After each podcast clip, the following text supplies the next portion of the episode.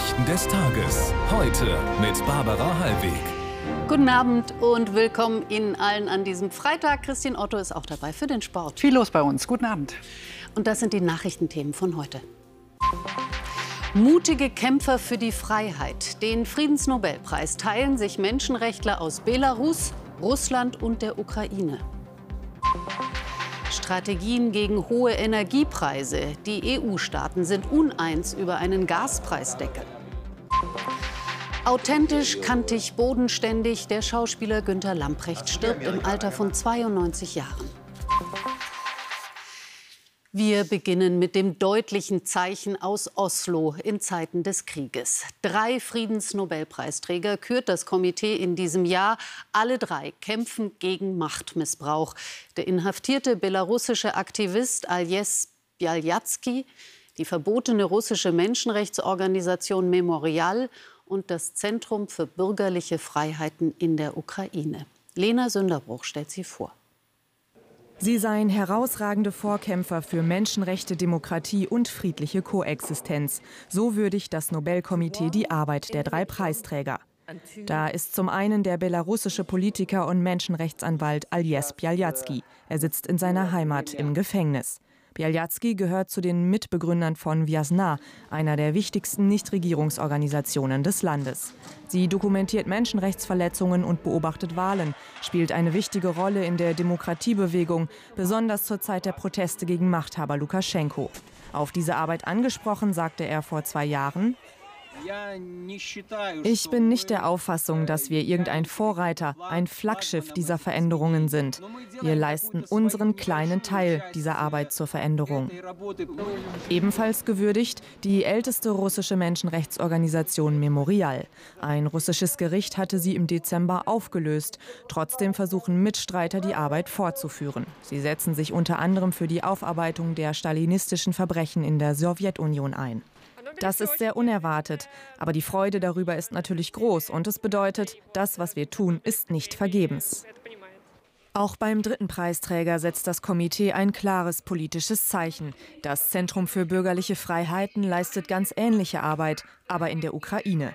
Es ist seit dem russischen Angriff auf das Land zum Beispiel daran beteiligt, russische Kriegsverbrechen gegen die Zivilbevölkerung zu dokumentieren.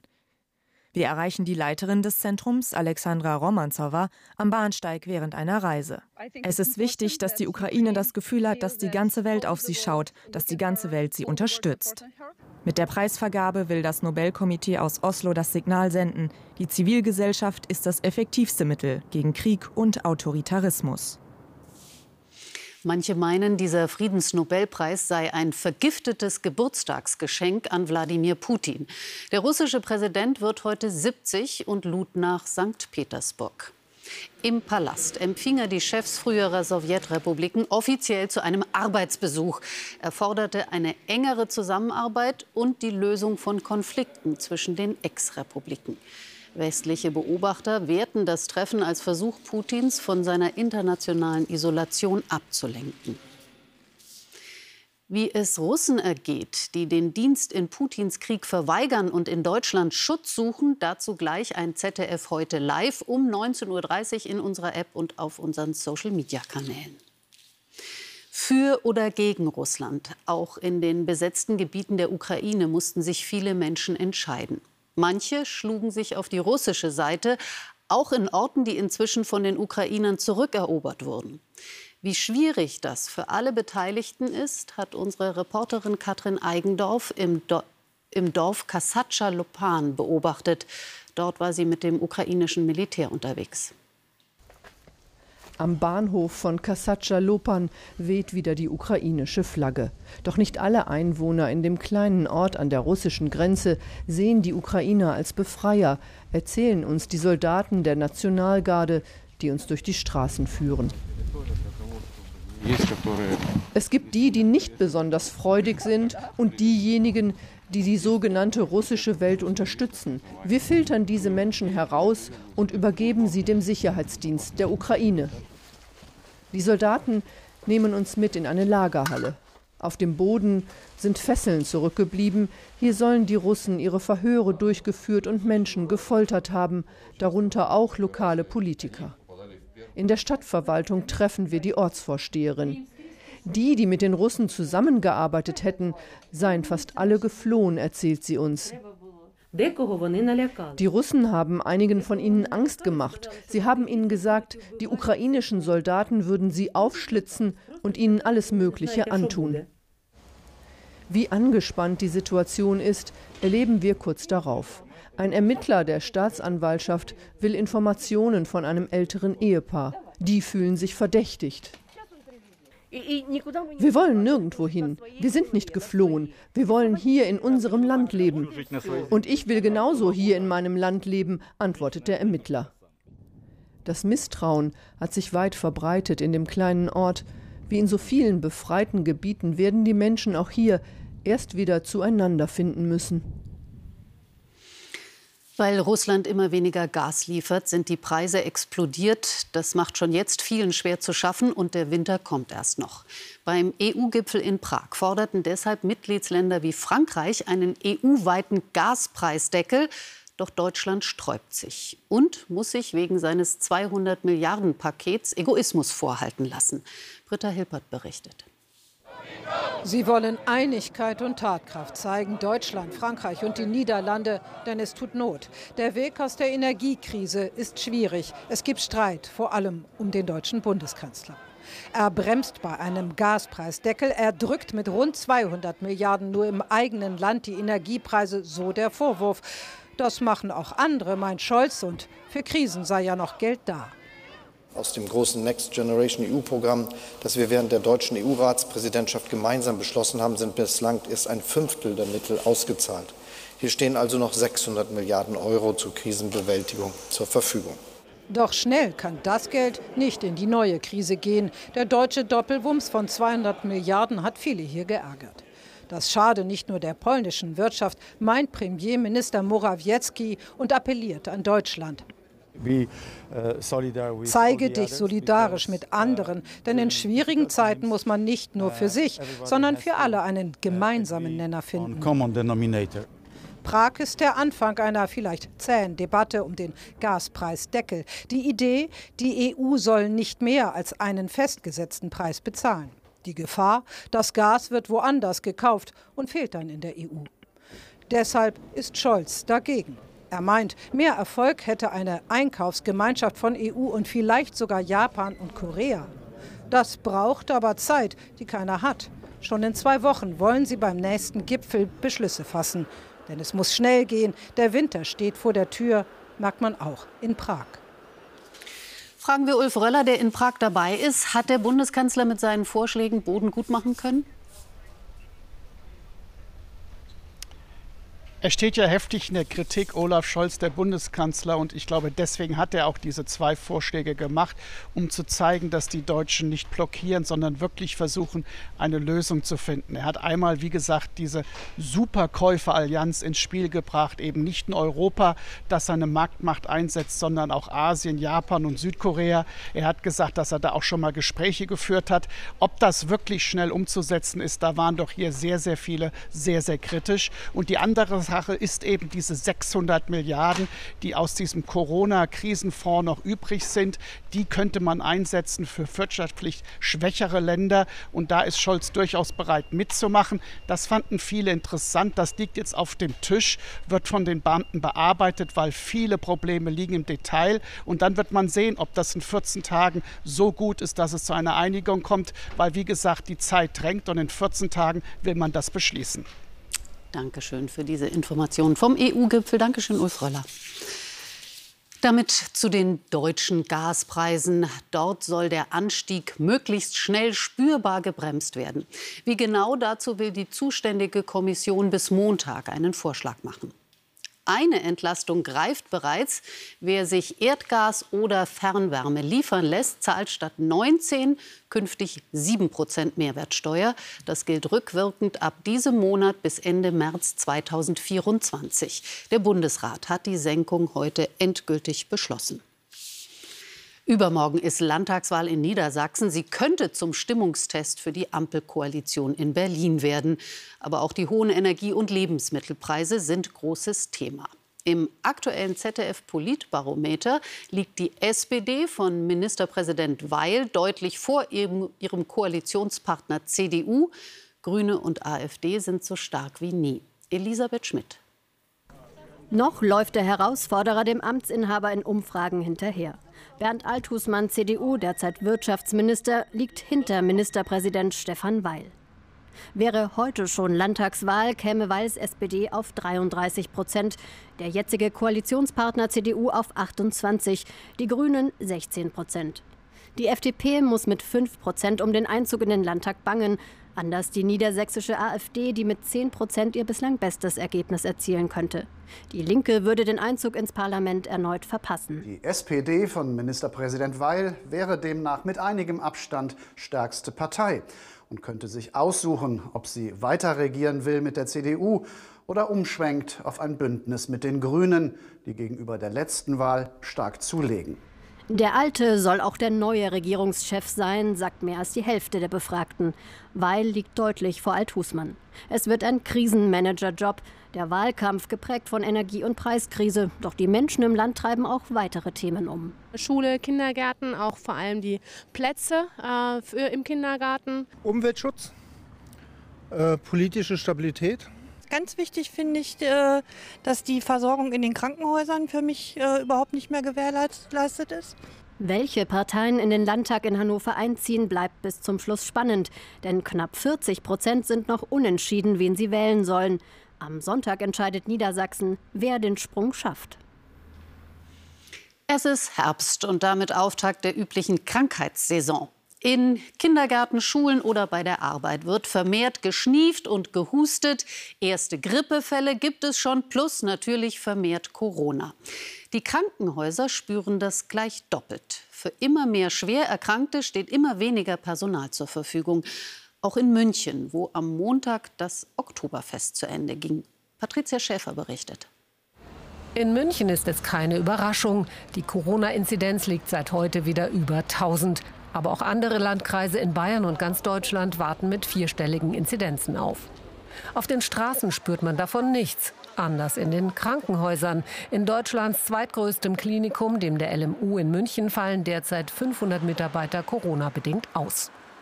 Das äh, führt zu Bettenschließungen. Ganze Stationen können teilweise nicht mehr versorgt werden.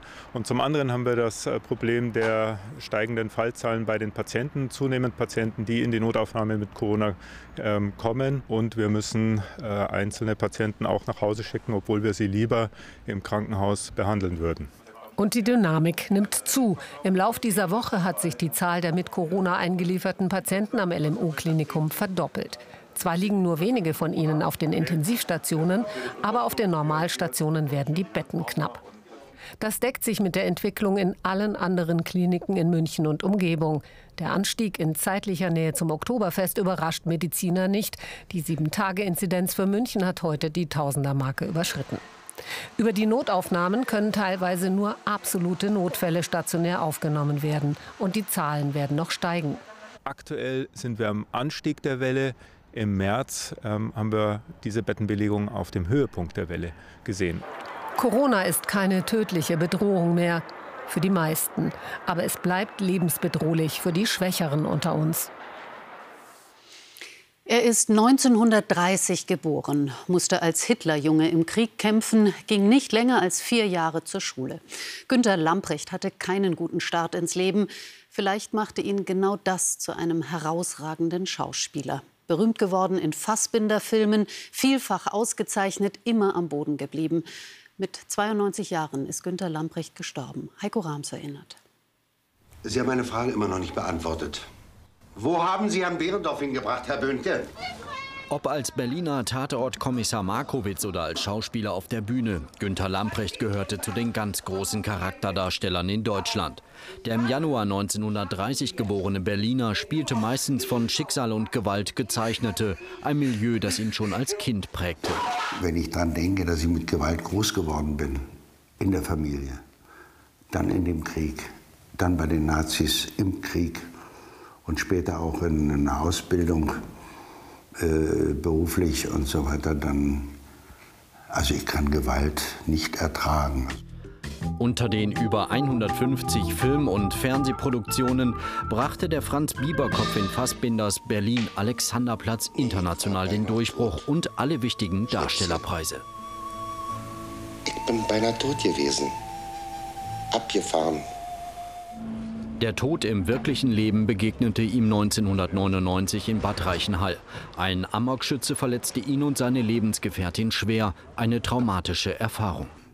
Ich bin glücklich und dankbar, dass ich also ja, jeden Morgen aus dem Fenster gucke und freue mich des Lebens. Es ist so einfach. So einfach ist ja nicht viel. Ist nicht viel, aber es ist schön.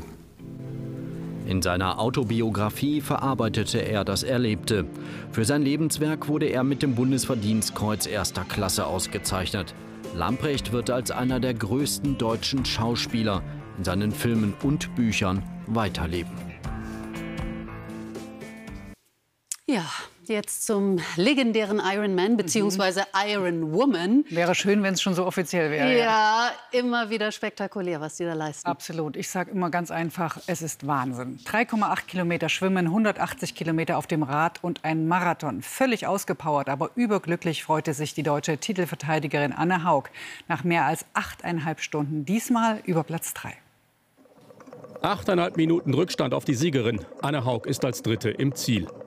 Acht Stunden zuvor greift die Weltmeisterin von 2019 aus Bayreuth nach gut vier Kilometern im Pazifik mit Tuchfühlung zur Spitze zum Rad. 180 Kilometer folgen, bei denen Mitfavoritin Laura Philipp aus Karlsruhe wegen Windschattenfahrens eine Zeitstrafe erhält. Sie wird am Ende Vierte.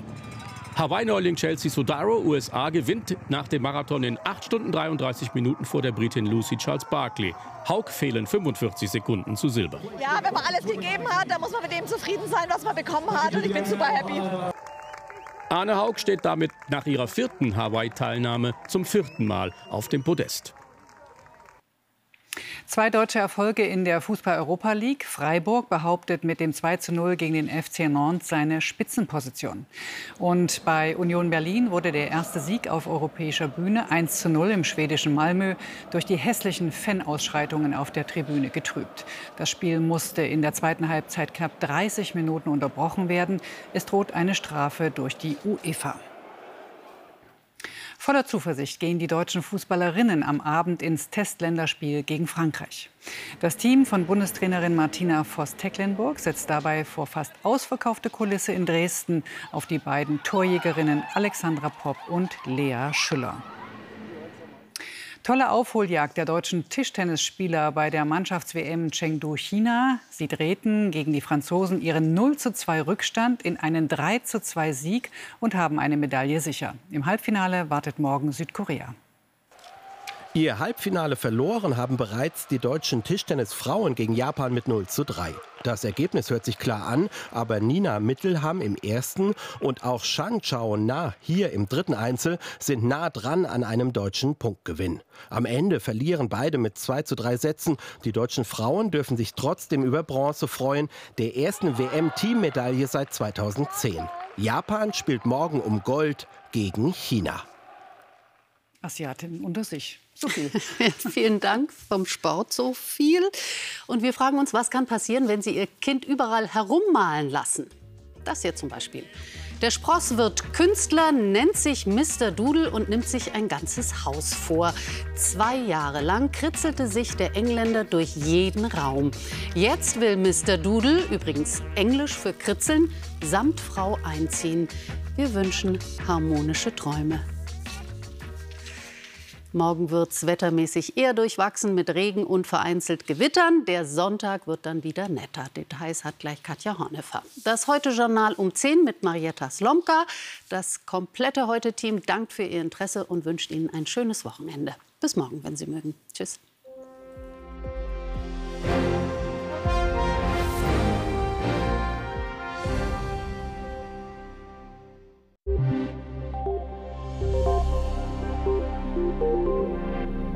Guten Abend. Programmgemäß haben sich Nebel und Hochnebel heute hier in Süddeutschland länger gehalten. Für viele war das wieder ein goldener Oktobertag mit viel Sonnenschein. Das wird sich ändern und das sehen Sie schon an diesen dichteren Wolken hier über der Nordsee. Die hängen zusammen mit einer Kaltfront und die überquert uns morgen von Nordwest nach Südost. Das ist aber wieder nur eine vorübergehende Angelegenheit. Schon am Sonntag übernimmt Hochvangelis und das bedeutet dann wieder goldenes Oktoberwetter.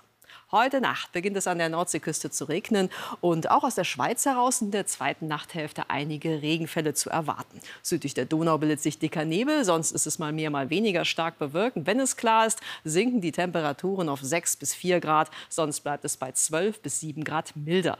Die Höchsttemperaturen morgen liegen zwischen 14 Grad im Sauerland und 19 Grad am Oberrhein und das wird ein eher wechselhafter Samstag. Mit kräftigen Regenschauern, auch mal Gewittern, wie zum Beispiel in Nordfriesland. Und am längsten regnen wird es wohl am Alpenrand. Im nördlichen Baden-Württemberg, im südlichen Hessen, in Rheinland-Pfalz und im Saarland wird es morgen wohl am freundlichsten sein. Da wird es wohl kaum Regenschauer geben. Der Sonntag gibt dann goldenes Oktoberwetter. Nach Nebel gibt es also wieder viel Sonnenschein. Etwas durchwachsener startet die neue Woche. Schönes Wochenende.